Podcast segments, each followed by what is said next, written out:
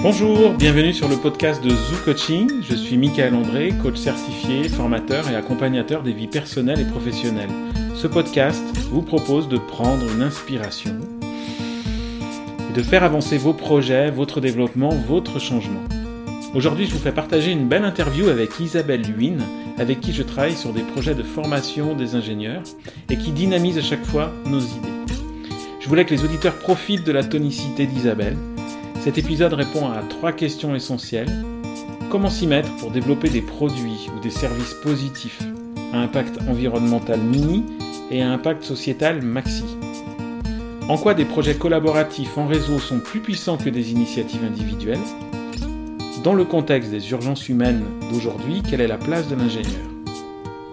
Vous y apprendrez comment Isabelle influence des systèmes complexes et comment elle accompagne les acteurs de ces systèmes complexes Cherchant toujours à tester de nouveaux dispositifs, j'ai voulu essayer un nouveau matériel d'enregistrement. Désolé pour le petit problème technique qui a provoqué une légère baisse de qualité audio sur la deuxième partie.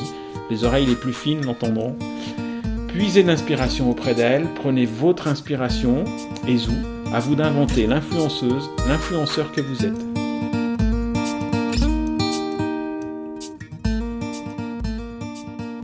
Bonjour Isabelle.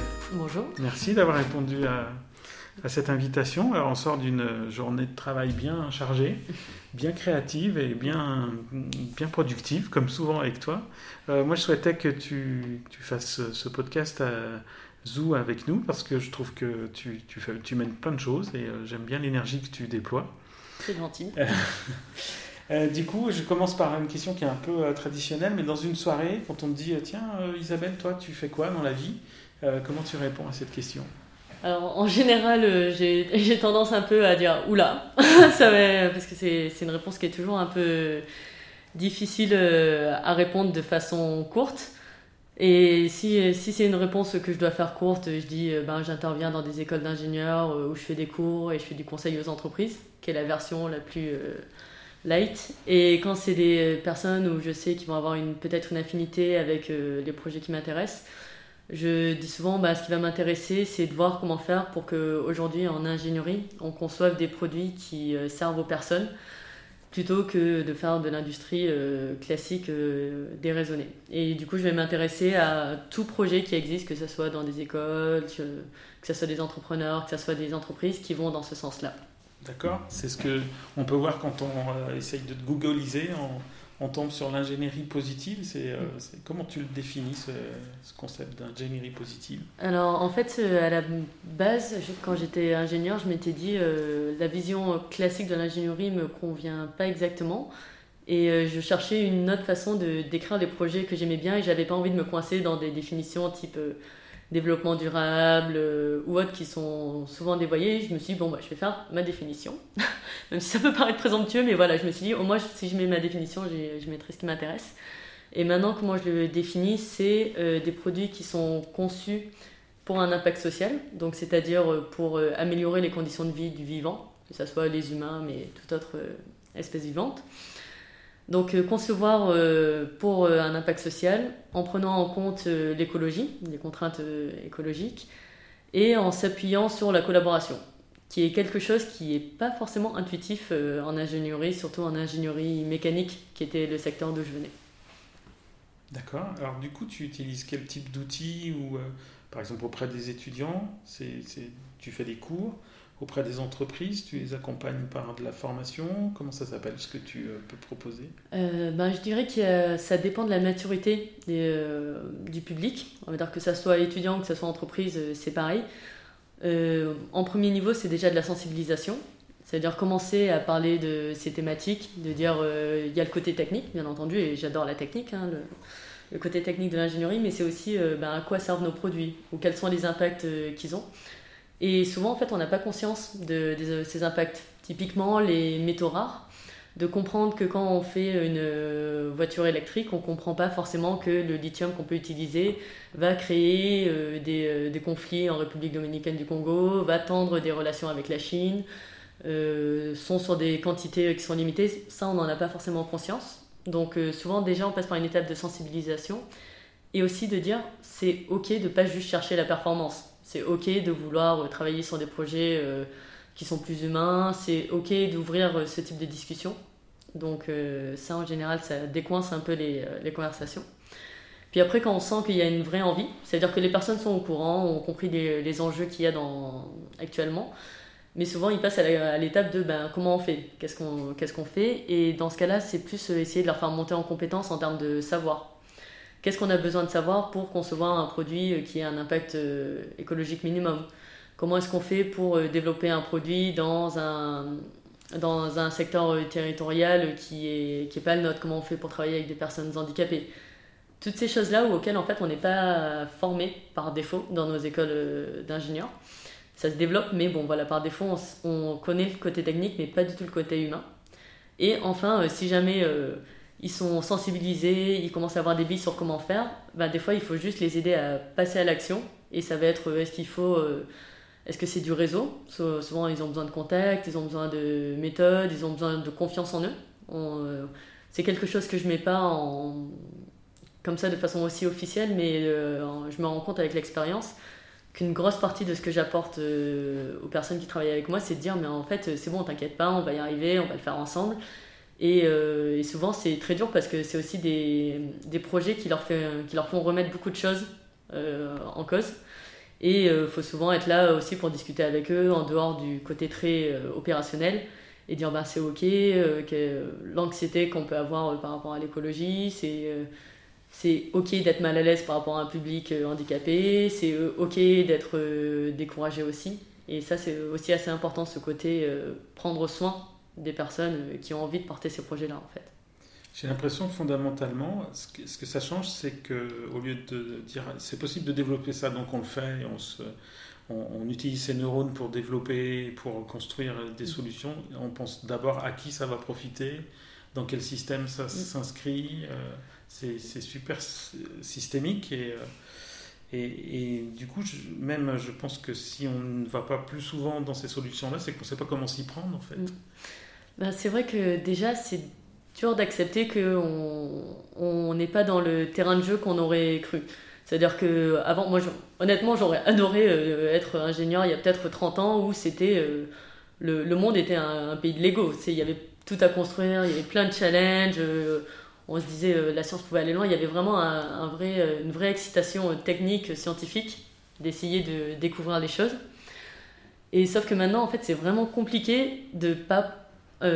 C'est comme se considérer comme un enfant pour y gâter. C'est ce que je dis. Des fois, il y a des. pour, pour moi, beaucoup d'ingénieurs sont un peu comme des enfants pour y qui veulent absolument continuer à jouer et, ne pas partager le reste des, des ressources avec les autres et dire ben, on est obligé de faire euh, avec. Donc du coup, on est obligé de considérer tout ça.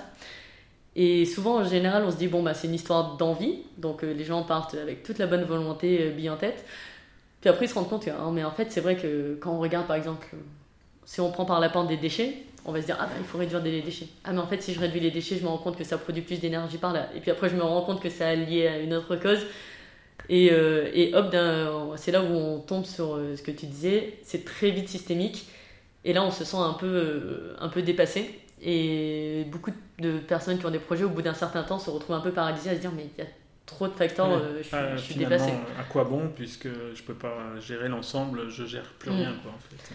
Et, euh, et ça, c'est un gros point qui est à déconstruire. Alors, je pense spécialement chez les ingénieurs, parce que le, discours, beaucoup en ingénierie, c'est de dire un problème est compliqué, mais c'est pas grave, on va le découper en plein d'éléments simples et on va résoudre tous ces problèmes simples pour euh, aboutir à un problème compliqué.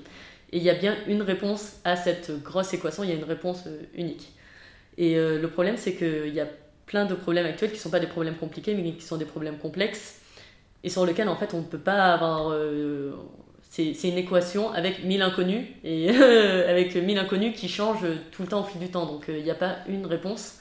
Et on est obligé d'expérimenter, de, tester, de faire, de... Ce que je dis, peut-être que moi, l'approche que j'ai sur résoudre ces problèmes ne sera pas la bonne approche, on n'en sait rien. Et si je suis même plus provoque, par exemple, euh, si ça se trouve, Trump est la meilleure chose qui soit arrivée à l'écologie, parce que ça a réveillé plein de personnes et qu'aujourd'hui on parle d'écologie euh, euh, quand on voit la bêtise de ce qu'il fait. C'est des choses en fait on peut pas tenir, on peut pas avoir le, tenant et aboutissant et du coup il y a un côté lâcher prise aussi, qui est de dire, bah, en fait, au bout d'un moment, je ne sais pas ce que ça va donner, mais j'ai quand même la forte intuition que ça va dans le bon sens, et dans ce cas-là, j'y vais, j'y vais quand même. Et, et ce lâcher prise est assez dur. Alors, je, je, connais un peu le monde des ingénieurs, effectivement, ce qui me paraît difficile, c'est de ne pas avoir la ligne complète de production sur laquelle on lance un process mais d'avancer un peu dans le brouillard et euh, en intégrant petit à petit euh, les événements. En fait, est-ce mm. que, est-ce que tu, tu, le dis autrement, toi Mais c'est ça, c'est le côté se, se, réadapter tout le temps. C'est-à-dire, euh, c'est, on avance dans le brouillard, mais à chaque pas qu'on fait, on commence à un, peu mieux voir le chemin. Donc, quand on sent que ça se, qu'on prend un peu la mauvaise direction, il faut toujours se réajuster, se réajuster, et c'est, et c'est ça qui, commande, qui demande quand même un effort c'est qu'il faut toujours un peu se remettre en cause, se tenir au courant. Par exemple, il y a des, surtout en, termes de, d'écologie, il y a des choses qu'on apprend tous les mois. Donc à chaque fois, il faut se dire Ah ben on pensait ça. Je reprends la, par exemple l'énergie électrique, on pouvait se dire à une époque Ah le tout électrique c'est une super solution. Puis il y a des nouveaux intrants, des nouvelles choses, on apprend plus, on dit En fait, c'est peut-être pas la meilleure solution. Maintenant. Euh, Maintenant, il faut peut-être aller sur euh, une autre techno. Finalement, est-ce qu'une voiture à essence euh, est pas mieux qu'une voiture électrique qui n'est pas utilisée euh, des, des, réflexions comme ça? Donc, il faut, faut, beaucoup se réajuster. Et l'autre facteur, c'est qu'il faut aussi beaucoup faire confiance. Et c'est pour ça que je mets vraiment beaucoup dans l'ingénierie positive le côté collaboration. C'est que seul, on est incapable de mmh. comprendre tout, toute cette systémie. Donc, on est obligé de se dire je suis obligé de travailler avec d'autres personnes. Et je ne sais pas ce que ça va donner je sais pas à quoi ça va aboutir parce que chacun a son libre arbitre. Mais euh, je fais confiance à cette personne parce qu'on a les mêmes valeurs, les mêmes convictions. Donc on va espérer qu'ils feront leur part euh, aussi de la chose. Et voilà, donc ça, il faut vraiment euh, accepter de donner aussi la balle à d'autres. C'est marrant parce que dans ce que tu dis, je me souviens de la première fois où j'ai regardé ce que tu faisais par Internet et où je me disais, euh, peut-être que là, il y a une méthode et que si, chacun individuellement l'applique, l'ingénierie positive, on va y arriver. Et en fait, rapidement, on voit comment c'est une constellation d'un réseau mmh. fort. Et, d'ailleurs, ce qui m'étonne souvent, c'est que dans ce qui nous amène à, travailler ensemble, tu, as un réseau très fort. il y a toujours, tu as toujours un exemple euh, de quelqu'un que tu as rencontré en plus euh, le, plus souvent, ou, ou, dans le pire des cas dont tu as entendu parler assez finement. Euh, il y, a plein d'expérimentateurs, euh, de, personnes qui bricolent dans leur coin. Euh, et parfois, bricole, c'est plus que ça. Je me, suis beaucoup posé la question de moi, où était le rôle qui pouvait être intéressant dans, ce que, dans, tout ça. Quoi. Et je me suis rendu compte que c'est vrai que moi, ça me plaît énormément de faire des liens entre les personnes. Et je m'entends très bien avec les personnes et ça ne me demande pas beaucoup d'énergie par rapport à d'autres personnes, quand j'en parle avec euh, des amis ou des personnes euh, dans, dans l'ESS, dans l'économie sociale solidaire, il y en a qui me disent Mais moi, si je rencontrais des gens comme toi, ça m'épuiserait euh, tout le temps au fil des journées. Tandis que moi, il y a un côté très énergisant. C'est-à-dire, quand je suis rentrée d'une journée avec de nouvelles personnes, ça, je suis fatiguée, mais je suis en pleine forme mentalement, ça me fait vraiment du bien. Et c'est là où je me suis dit Mais en fait, la vraie plus-value que je peux avoir, c'est de faire le lien entre différentes personnes. Surtout qu'on se rend compte qu'il il y en a plein qui vont travailler sur les mêmes choses, mais qui vont avoir euh, tellement des discours différents, qui viennent de cultures différentes, qui viennent de milieux différents. Faire travailler euh, à la fois des personnes qui viennent euh, de Fab Lab, qui ont un peu une culture hacker, activiste, parfois militante, avec des organisations publiques type école, métropole, des choses comme ça, c'est clairement pas les mêmes discours, c'est pas les mêmes attitudes, c'est pas les mêmes postures, c'est pas les jusqu'à des choses bêtes comme les codes vestimentaires.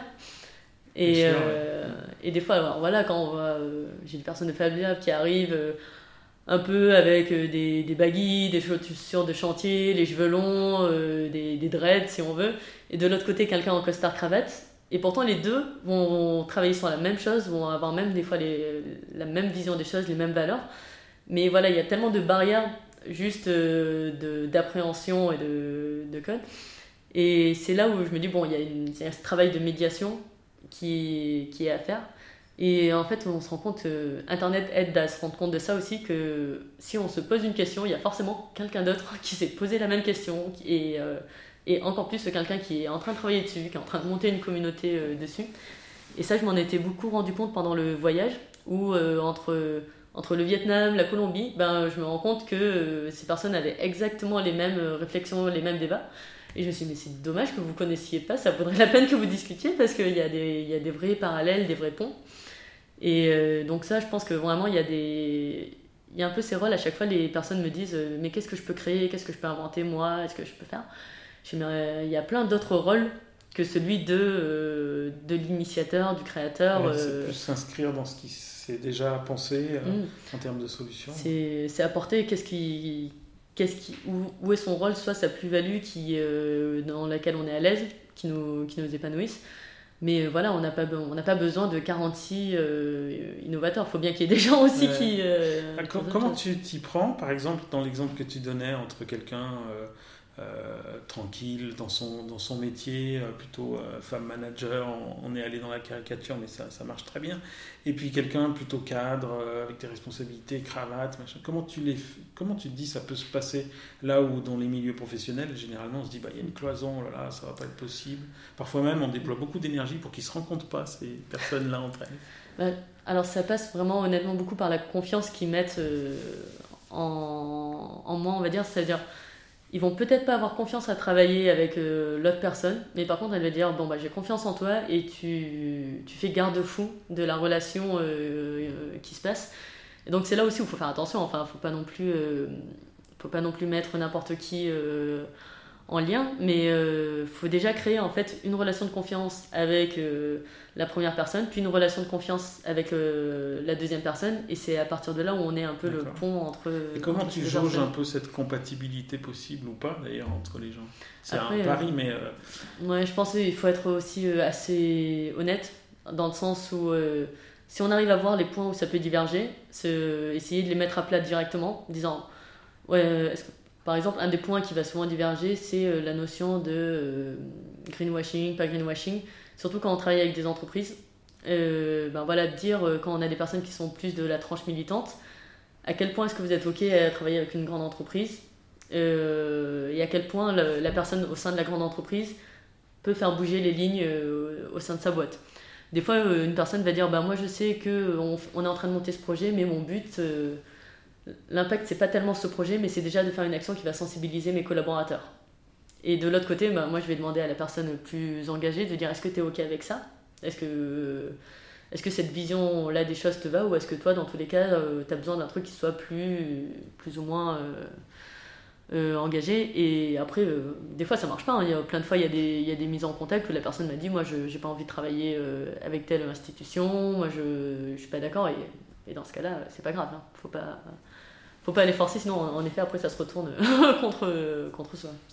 Ok, du coup cette ouverture, cette médiation que tu peux faire entre des gens d'univers différents ou qui n'ont pas forcément les mêmes, euh, les mêmes euh, objectifs et qui arrivent à collaborer euh, en grande partie grâce à toi, tu, tu l'as peut-être forgé dans les voyages, tu parlais de voyage. Mm. En tout cas, depuis ta formation initiale, comment tu as organisé ce parcours jusqu'à aujourd'hui, accompagner des entreprises, des mm. étudiants?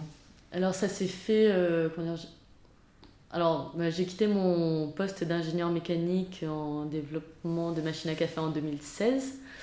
Et euh, depuis, enfin euh, en 2016 quand j'ai quitté, je me suis pas dit je ferai du conseil aux entreprises et des cours à l'école.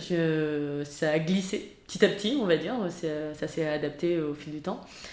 Et euh, donc à la base, je me suis dit, euh, je vais quitter l'industrie classique et j'aimerais bien découvrir qu'est-ce qui se passe euh, d'autre dans les milieux sociaux, dans des milieux plus activistes, dans des entreprises. Je voulais avoir un peu un panorama. Et donc là, c'est la phase d'exploration, si on veut, où je suis allée taper à la porte de plein d'endroits différents. Et alors, ce qui est assez rassurant, c'est que finalement, les gens sont très ouverts. C'est-à-dire que moi, je venais vraiment pas du tout du milieu associatif. Pour être transparent, j'avais, je ne m'étais pas impliquée dans une association durant euh, mes années étudiantes, j'étais pas euh, militante du tout, je viens pas d'une famille qui a cette culture non plus, pas du tout. Et du coup, je me suis dit, ça va faire, euh, ça va faire bizarre de traîner dans ces, dans ces milieux que j'ai jamais côtoyés.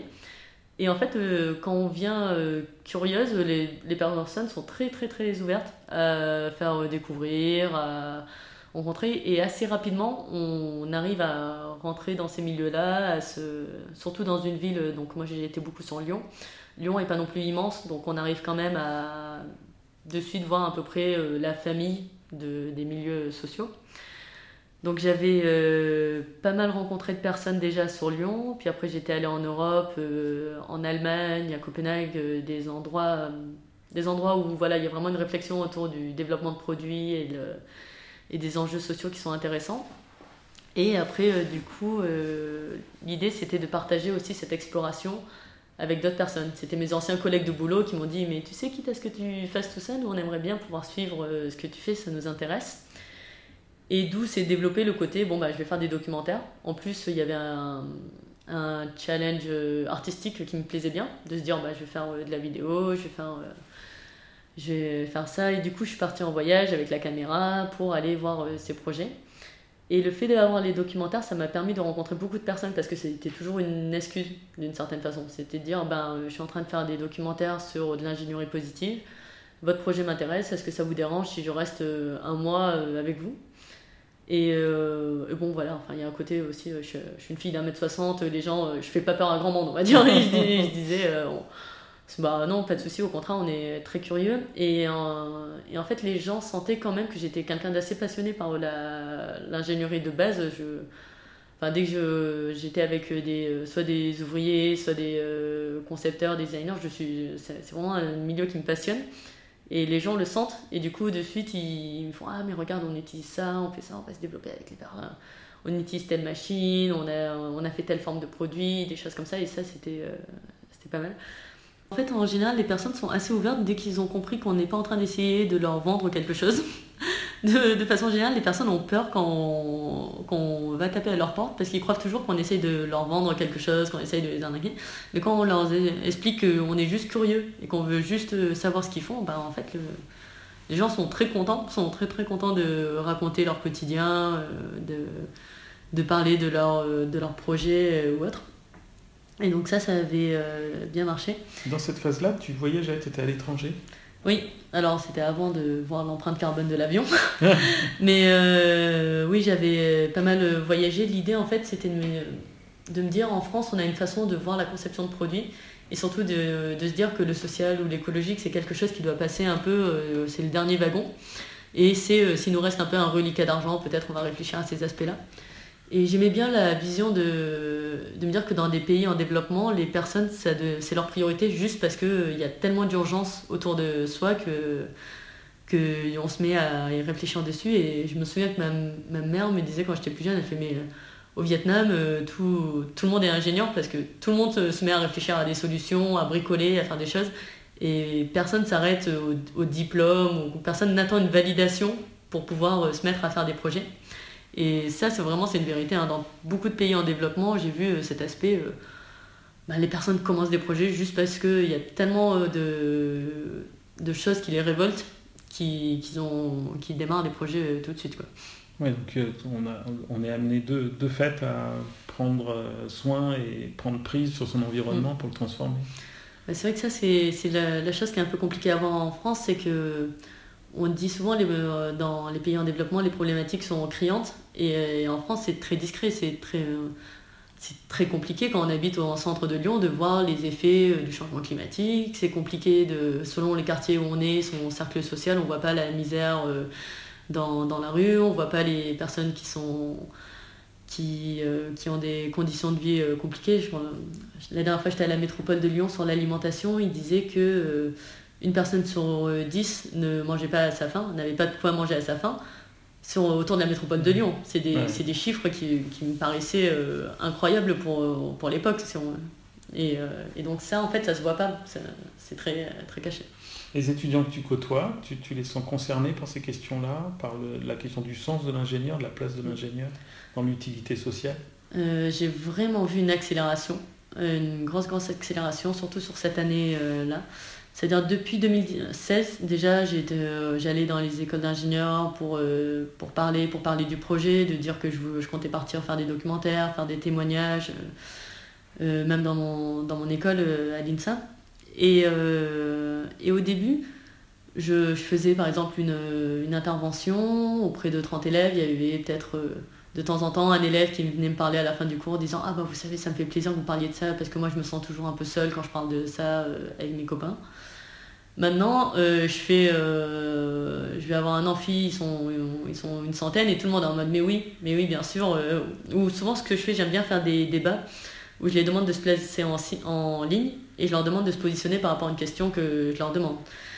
Et, et maintenant, dès qu'on parle par exemple, je, crois que je la pose même plus la question de est-ce que vous vous sentez concerné par le climat, c'est de suite, on a énormément de personnes qui vont se positionner du côté oui. Et, ou alors je vais leur dire est-ce que est-ce que vous vous sentez euh, privilégié? Pareil, ils répondent oui assez facilement. Est-ce que vous avez un sentiment de responsabilité? Et là, il y a la question de est-ce que, euh, est que vous sentez euh, que, que vous avez des questions autour du sens de votre, de votre métier? Et ben voilà, il y a beaucoup plus de réponses diffuses, je dirais un bon tiers d'élèves qui, qui vraiment, sur lesquels c'est des questions sur lesquelles ils se posent. Et ils voient pas de ils voient pas d'option ils voient pas comment comment combiner euh, le fait de faire ce métier et de d'accord je, je, t'aurais volontiers interrogé sur aussi sur euh, la façon dont tu peux organiser ton travail parce que tu interviens dans plein de domaines tu es très mobile euh, mm. tu as énormément de réseaux Comment tu, tu fais? Alors, je sais pas, je n'ose pas te demander comment ça se passe une journée pour toi ou une semaine. Ou... Je pourrais pas y répondre.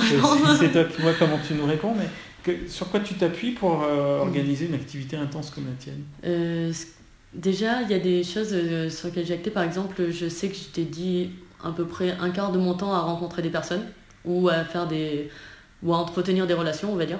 Donc, euh, et c'est ok. Enfin, souvent on se dit, ah, j'ai pas le temps de rencontrer telle personne parce que je dois avancer, je dois travailler.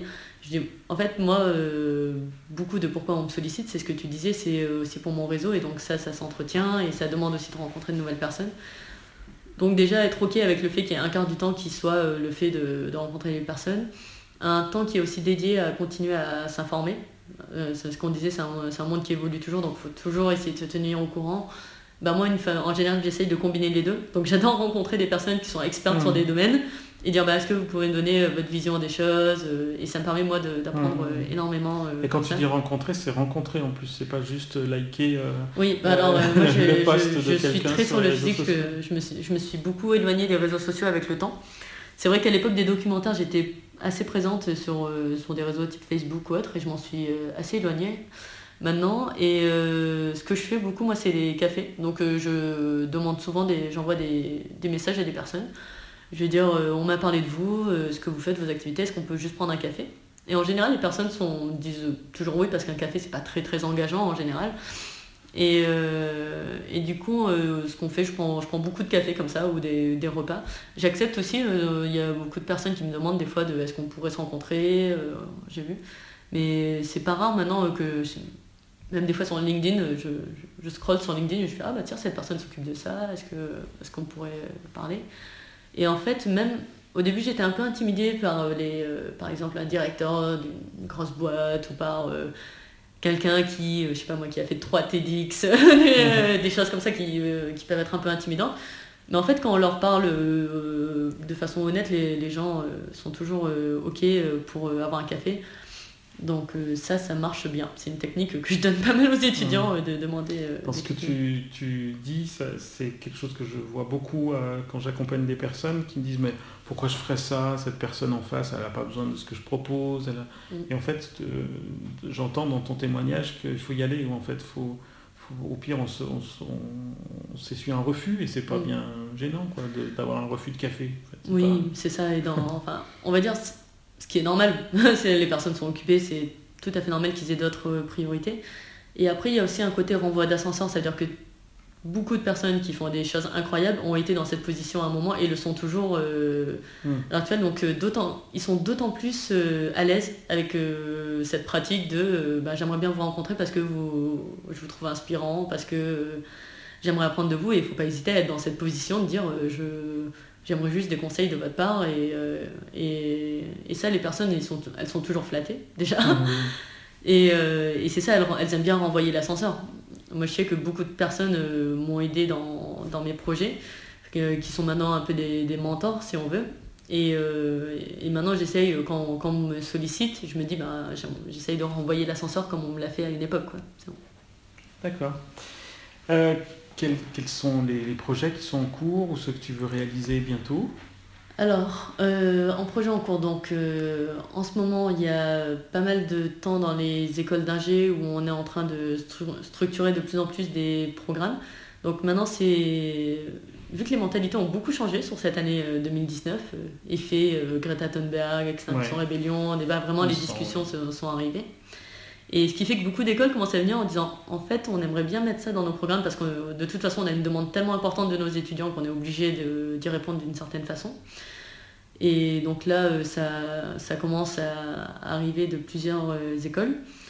Et après, euh, il y a des projets à côté de ça aussi qui se développent. On est en train de monter à Lyon un institut de formation qui s'appelle l'Institut Transition où on est en train de... En gros, l'idée, c'est que tout citoyen qui veut se former pour la transition euh, solidaire et écologique puisse euh, avoir accès à des cours sur ça.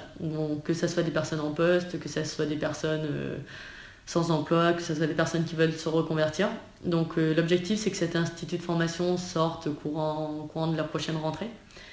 Et c'est fait avec des personnes qui viennent de, de profils assez variés. On a des personnes de Sciences Po, on a des personnes on a une psychologue, on a quelqu'un qui vient euh, plutôt des milieux de l'artisanat, euh, d'avoir vraiment toutes les tranches euh, différentes, de se combiner. Et, et dans l'équipe cœur, il y en a plusieurs qui viennent d'associations qui sont déjà présentes sur Lyon depuis longtemps et qui sont habituées à accompagner les personnes sur justement ces questions de transition écologique solidaire. Donc euh, il y a de ça et euh, un projet que j'aimerais voir, euh, je vais voir comment ça va arriver sur l'année à venir, c'est que j'aimerais bien revenir à de la conception de produits, qui est quand même mon, diplôme à la base.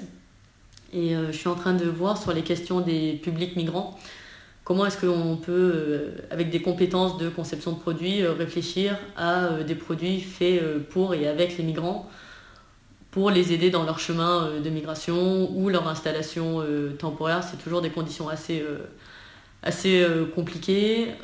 J'ai vu justement un peu en travaillant avec des assos du milieu que chez les jeunes mineurs, migrants par exemple, c'est 97% des personnes à peu près qui, sont, qui, qui ne restent pas en France derrière. Donc comment est-ce qu'on peut faire pour que durant leur passage en France, peut-être on rajoute quelque chose dans leur sac à dos qui peut les aider, que ce soit des objets physiques ou des compétences ou autre, ou que, ou que eux-mêmes puissent euh, travailler sur des produits qui peuvent leur servir. Donc ça, c'est des choses qu'on que je suis en train de voir pour mettre en place euh, sur le territoire de Lyon. Ça va prendre du temps. Super. Est-ce qu'il y a un sujet que tu souhaitais évoquer, qu'on n'a pas évoqué dans cet entretien? Euh, Peut-être, je dirais, la... une chose vraiment importante que, que, mhm. je vois au fil du temps, c'est la confiance en, en sa capacité d'agir je vois que trois quarts du temps, les, les personnes euh, qui font des projets, ils ont, des, ils ont déjà tout en main pour pouvoir euh, faire, faire des choses. Mais c'est toujours le problème de euh, la confiance, de dire mais c'est bon, je peux le faire, ça va marcher, etc.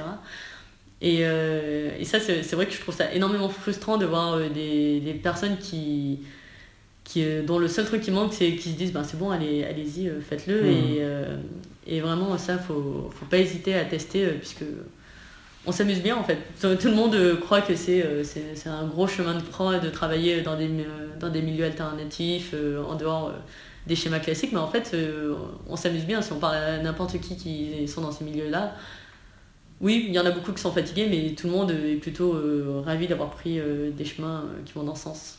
C'est ce que j'appelle le, point zou, le point où ça y est, on y va, quoi, et on mm. se lance, qu'est-ce qu'on a à perdre? Comment mm. tu l'as, sur quoi tu t'es appuyé pour euh, avoir ce point zou où tu passes, tu le dis par exemple, d'une situation sans doute euh, assez euh, confortable, en plus en industrie, sur, sur des projets de capsules, mm. et puis zou, tu passes à, complètement vivre autre chose? Alors moi je pense qu'il y a deux, deux états d'esprit qui m'avaient pas mal aidé. Le premier c'était de me dire mais en fait au pire, je reviens à cette situation. C'est-à-dire euh, travailler pour une boîte de Presta qui fait du développement.